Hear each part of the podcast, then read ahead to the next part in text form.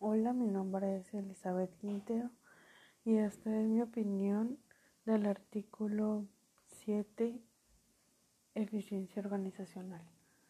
En mi opinión, el artículo concuerdo con el autor al mencionar la primera reacción de las empresas al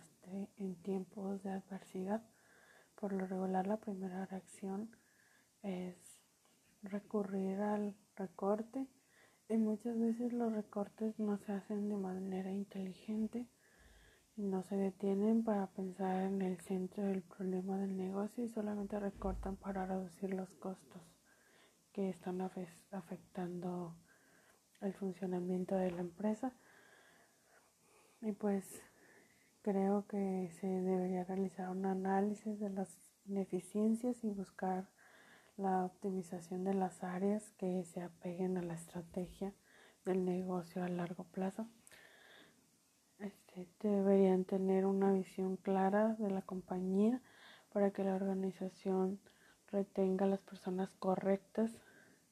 que ayuden a salir del bache económico a la, a la empresa porque muchas veces pues tratan de sacar a todo, a muchas personas para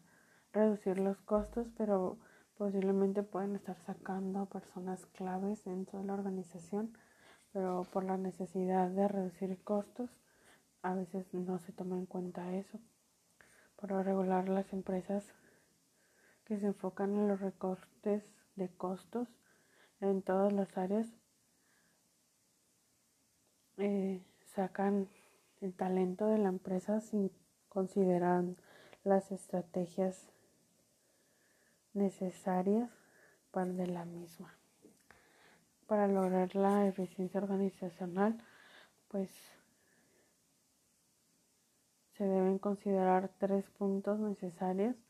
para que la empresa no en tiempos de adversidad pues pueda realizar un pueda salir bien de los baches en los que se encuentre pues debería primero observar observar qué es lo que está afectando y cómo está afectando el negocio en los diferentes escenarios económicos. En segundo lugar, contar con planes de acción, identificar las competencias del negocio y las capacidades del negocio claves para desarrollar planes de acción durante la crisis económica. En tercer lugar, pues accionar de forma estratégica. Con eso nos referimos a evaluar el mejor plan de acción y ejecutar con visión a largo plazo eh, las estrategias para que la organización salga de su